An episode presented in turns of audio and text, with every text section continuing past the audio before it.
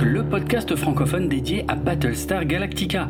Bonjour à tous, je suis Draven et dans cet épisode Signa numéro 10, on va analyser les signes venus de la constellation Battlestar Galactica, c'est-à-dire les news dévoilées en décembre 2020. Et pour être franc, il y en a eu plus que ce que j'aurais pensé, même si, autant le dire tout de suite, on est toujours sans nouvelles des nouveaux projets de séries et de films qui ont été annoncés ces derniers mois. Comme toujours, les liens de tout ce que je vais mentionner dans la suite de cet épisode sont dans les notes de l'émission. Nous sommes début janvier 2021, décollage. Commençons par une info franco-française. Les rediffusions de Battlestar Galactica, la série réimaginée des années 2000, ont repris à la télévision en France sur la chaîne AB1 depuis le 14 décembre 2020. Chaque lundi soir, en seconde partie de soirée, à partir de 22h20, vous pouvez donc y regarder deux épisodes de Battlestar Galactica. On revient un peu en arrière puisqu'en octobre et novembre 2020, deux vidéos qui pourraient intéresser les fans de Battlestar Galactica ont vu le jour sur YouTube. Il s'agit de diaporamas qui montrent des photos des interprètes à l'époque de la diffusion originale, mises en parallèle avec leur apparence actuelle, le tout étant agrémenté de quelques infos, euh, assez sommaires et incomplètes selon moi, sur la suite de leur carrière. En français, on pourrait nommer ce type de vidéo par Que sont-ils devenus? Et là, je pense que vous voyez bien de quel type de contenu il s'agit. La première vidéo intitulée Battlestar Galactica 1978 Then and Now a été publiée le 17 octobre 2020 et comme son nom l'indique, elle se concentre sur le casting de la série originale des années 70. La seconde vidéo intitulée Battlestar Galactica 2004 Then and Now a été publiée le 18 novembre 2020 et celle-ci se concentre évidemment sur le casting de la série réimaginée des années 2000. Toujours sur YouTube, le 6 décembre 2020, Yvan West-Laurence, le grand connaisseur de la japanimation qui a fondé le magazine Animeland dans les années 90 et célèbre spécialiste de maquettes de science-fiction, a testé pour vous le livre Battlestar Galactica Shipyards, édité par Eagle Moss et sorti en 2020. Donc si ce livre en anglais consacré au vaisseau de la franchise Battlestar Galactica vous intéresse, je vous recommande chaudement de jeter un œil à sa vidéo car il vous montre l'intégralité de son contenu avec quelques commentaires bien bien avisé. Et tant que vous y êtes, ne ratez pas les autres vidéos d'Ivan West Laurence consacrées aux maquettes de vaisseaux Battlestar Galactica sur sa chaîne YouTube.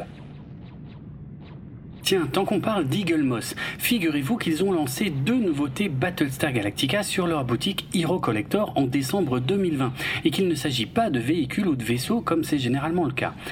Depuis décembre 2020, il propose à la vente une reproduction de la plaque ronde, noire et dorée qui contient le sceau colonial ainsi que les inscriptions Battlestar Galactica en toutes lettres sur la partie haute et BSG 75 sur la partie basse. Il s'agit d'une reproduction fidèle de ce symbole qu'on peut voir à plusieurs endroits dans les décors de la série réimaginée, comme par exemple au-dessus de la porte de la passerelle du Galactica ou au fond de la salle du briefing des pilotes, également placée au-dessus d'une porte. Cette reproduction, qui pourrait devenir une jolie décoration murale chez vous, mesure 20 cm de diamètre, donc c'est un peu plus petit que ce qu'on peut voir dans la série, et elle est vendue exclusivement sur le site d'Eagle Moss au prix de 30 euros. La seconde nouveauté qui a été dévoilée sur la boutique est une statuette d'un centurion Silon, et contrairement au modèle dévoilé en janvier 2020, il s'agit cette fois d'un centurion Silon de la série originale, avec le fameux casque et le costume qui ont tellement marqué les esprits en 1978. Ce Silon tient son arme à la main, il mesure 20 cm de haut et il est vendu au tarif habituel de 50 euros. Attention toutefois, il s'agit de précommande car la statuette ne sera livrée qu'à partir du 1er février 2021. Une dernière info pour les amateurs de vaisseaux Eagle Moss, sachez que leur tout premier vaisseau, qui est probablement aussi le plus populaire, à savoir le Viper Mark II, a été réédité et qu'il est à nouveau disponible à la vente au moment de la publication de cet épisode. Donc ne tardez pas trop s'il manque à votre collection. Ça permet aussi d'espérer une réédition prochaine pour ce qui est certainement le second vaisseau le plus populaire de la gamme, à savoir le Battlestar Galactica lui-même.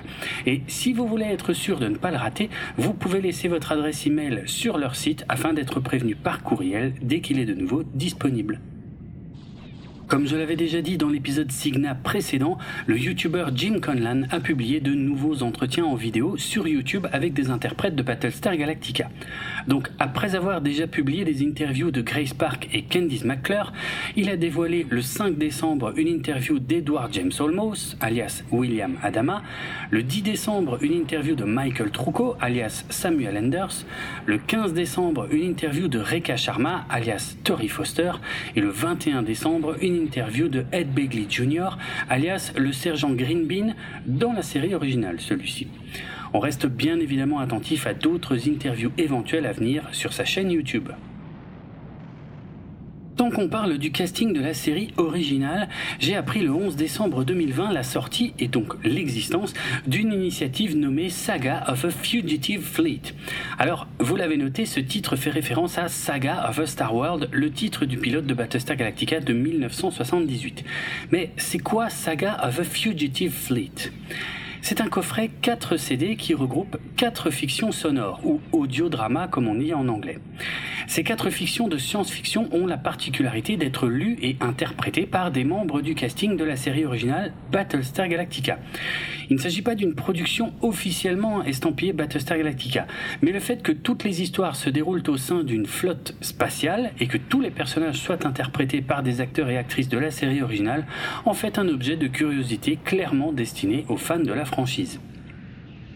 La première histoire se nomme Space Mutiny et il s'agit d'un remake autorisé du film Space Mutiny de 1988, un film de science-fiction fauché, pour pas dire un nanar, dont je vous ai déjà parlé dans l'épisode Historica numéro 11, car il avait piqué toutes ses séquences spatiales à la série originale Battlestar Galactica. Les trois autres histoires s'intitulent Fail Safe, Quarantine World et Paradise Void. Et elles ont toutes été écrites par Daniel Earnshaw, qui est le producteur du projet et qui a réalisé tous les enregistrements avec le casting en 2018 et 2019. Ce projet, Saga of Fugitive Fleet, aurait dû être coécrit avec Richard Hatch, l'interprète original d'Apollo. Mais il est malheureusement décédé en 2017 avant de pouvoir soumettre ses textes. On peut tout de même entendre sa voix, ainsi que celle des interprètes originaux d'Adama et de Baltar, puisque d'anciens enregistrements ont été réutilisés pour les faire apparaître de façon posthume dans cette production. Parmi les autres voix qu'on peut entendre dans Saga of a Fugitive Fleet, les fans de la série originale reconnaîtront les interprètes du colonel Tai, de Cassiope, de Bojé, de Boxy, de Shiba et de Rigel, qui était la jeune femme qui donnait l'autorisation de décollage au Viper. Mine de rien, ça fait plus de 40 ans que toutes ces personnes n'avaient pas été réunies au sein d'une même production, même s'il ne s'agit ici que d'un projet sonore. On peut également noter la participation de Robin Douglas, qui interprétait la journaliste Jamie Hamilton dans le spin-off Galactica 1980. Saga of a Fugitive Fleet est disponible en 4 CD pour un peu plus d'une vingtaine d'euros, mais aussi à l'achat en version numérique sur Amazon Music et iTunes. Il est également possible d'acquérir les scripts écrits de ce projet sur Amazon au format imprimé ou au format Kindle. En bonus, il existe deux vidéos YouTube qui dévoilent quelques extraits des coulisses des enregistrements. Le 11 décembre également, on apprenait le divorce des actrices Nikki Klein et Alison Mack. Peut-être ignoriez-vous que l'interprète de Kali dans Battlestar Galactica était marié à l'interprète de Chloé Sullivan dans Smallville. Mais ce n'est pas ce qui est important ici. Ce divorce est en effet le dernier développement en date d'une longue histoire qui lie ces deux femmes à une secte sordide nommée Nexium. Cette histoire est bien trop longue et trop complexe pour être racontée en entier ici. Mais en résumé, après avoir interprété Kali dans Battlestar Galactica, l'actrice Nikki Klein est devenue membre à plein temps de la secte Nexium créée par un certain Kiss aux États-Unis. Sous couvert de séminaires supposés émanciper les femmes de l'influence masculine, cette secte a en réalité recruté de nombreuses femmes pour en faire des esclaves sexuels marqués au fer rouge. Pour de vrai, hein, c'est pas une façon de parler. Les actrices Nikki Klein et Alison Mack ont fait partie de la plus haute sphère de ce mouvement qu'on appelait les esclaves de première ligne, où elles ont activement participé au recrutement, voire à la torture, de nombreux membres. Keith Ranier, le fondateur de la secte, a été condamné en octobre 2020 à 120 ans de prison pour trafic sexuel, travail forcé, raquette, usurpation d'identité et quelques autres chefs d'accusation du même ordre. Les deux actrices s'étaient mariées en 2017, mais on soupçonne que cela ait été fait sur ordre de Keith Ranier afin que Nikki Klein, qui est canadienne comme de nombreux autres interprètes de second rôle de Battlestar Galactica, puisse rester aux États-Unis pendant la durée du procès de son gourou principal. Alison Mack, l'ancienne actrice de Smallville, est celle qui a eu l'idée de marquer au fer rouge les esclaves sexuels de la secte. Elle est poursuivie pour trafic sexuel, travail forcé et chantage. Elle a plaidé coupable des accusations de raquette et elle est actuellement en attente de sa condamnation qui ne devrait pas être inférieure à au moins 15 ans de prison. Nikki Klein, alias Kali dans Battlestar Galactica, n'a de son côté pas été poursuivie pour ses activités au sein de Nexium, bien qu'on sache qu'elle faisait partie du cercle le plus proche de Kiss Ranier. Cette absence de poursuite s'explique certainement par un manque de preuves directes à son encontre, et on pense qu'elle est aujourd'hui à la tête du mouvement qui a succédé à Nexium. Elle fait partie des rares personnalités qui affichent encore publiquement leur soutien à Kiss Ranier et qui militent pour sa libération. Voilà, c'est tout ce que je dirais sur ce sujet pour l'instant. Il y aura peut-être dans un lointain futur un épisode du podcast entièrement dédié à cette affaire, mais ce ne sera pas avant un bon moment. Si vous voulez en savoir davantage sur la secte Nexium, il existe de nombreux articles et documentaires sur le sujet que vous pourrez facilement trouver en ligne.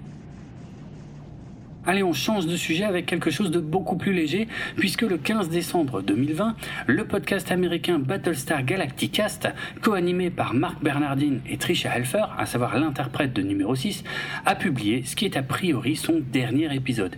Ils ont en effet couvert l'intégralité de la série réimaginée et ils ont terminé par un passage en revue du téléfilm The Plan en compagnie de Jane Espenson qui était la scénariste de ce téléfilm souvent décrié. Je ne suis pas le seul à espérer que ce podcast ne soit pas tout à fait terminé, car après tout, ils peuvent encore évoquer Blood and Chrome ou encore le spin-off Caprica, sans parler d'épisodes de la série originale.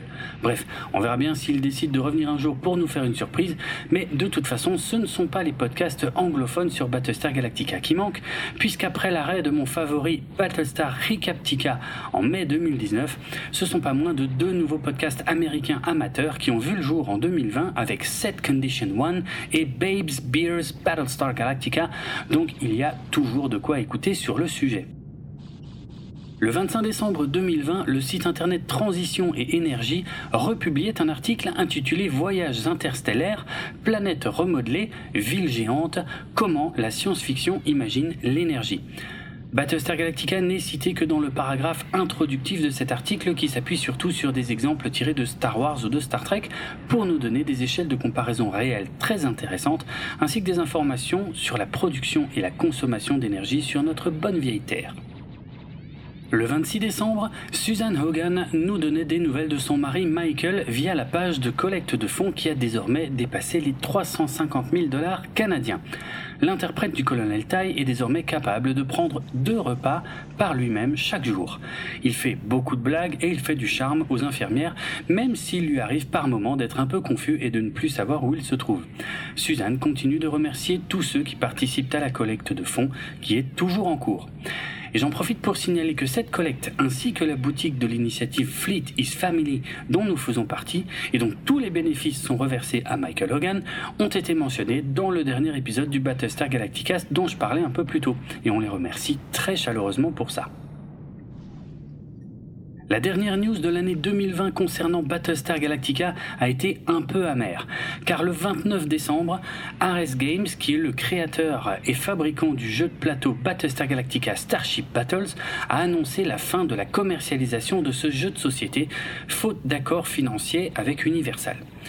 Comme aucune solution satisfaisante n'a pu être trouvée entre les deux parties, l'exploitation de la licence Battlestar Galactica par Ares Games est terminée depuis le 31 décembre 2020.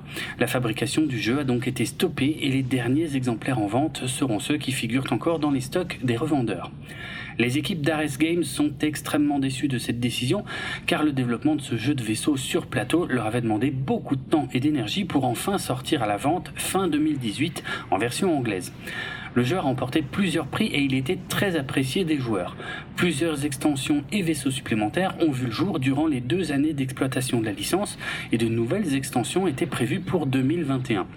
Ares Games a indiqué que ces extensions sortiront sous la forme de documents PDF téléchargeables gratuitement, tandis que les nouveaux vaisseaux prévus sont évidemment annulés. Asynchrone Games, qui a sorti fin 2019 la version française de ce jeu, n'a, au moment de la publication de cet épisode, pas encore communiqué publiquement sur le sujet. Nous voici arrivés à la fin de cet épisode Signa, mais j'ai encore deux petites infos à vous communiquer à notre sujet. Premièrement, je voulais vous dire que Galactifrac est désormais disponible sur Deezer, au cas où c'est sur cette plateforme que vous écoutez vos podcasts.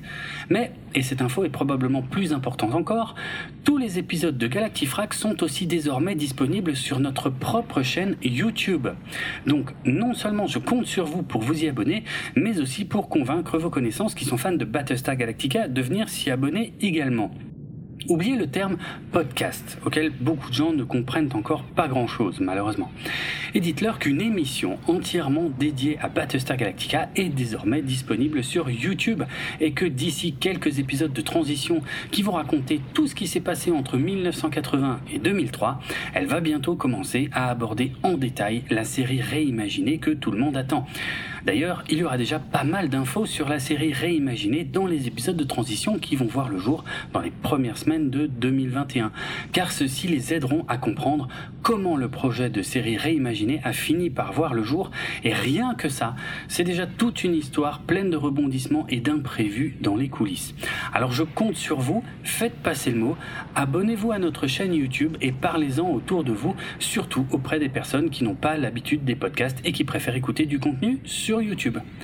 Bonne année 2021 à vous tous et j'espère qu'on aura enfin l'occasion cette année d'avoir des infos plus concrètes sur la nouvelle série qui devrait bientôt voir le jour ainsi que sur le projet de film pour le cinéma. Dès que ce sera le cas, je vous en ferai part dans de nouveaux épisodes Signa. Le podcast Galactifrac fait partie du label Podchose et il est disponible sur PodCloud ainsi que sur Apple Podcast, Spotify, Deezer et de nombreuses applications iOS et Android, sans oublier YouTube. Retrouvez les notes de l'émission sur galactifrac.lepodcast.fr et suivez-nous sur Twitter, Facebook et Instagram pour du contenu supplémentaire en lien avec cet épisode. Moi, c'est Draven et sur Twitter, vous pouvez me suivre sur le compte at Dravenardrock. Ça s'écrit D-R-A-V-E-N-A-R-D-R-O-K. À bientôt!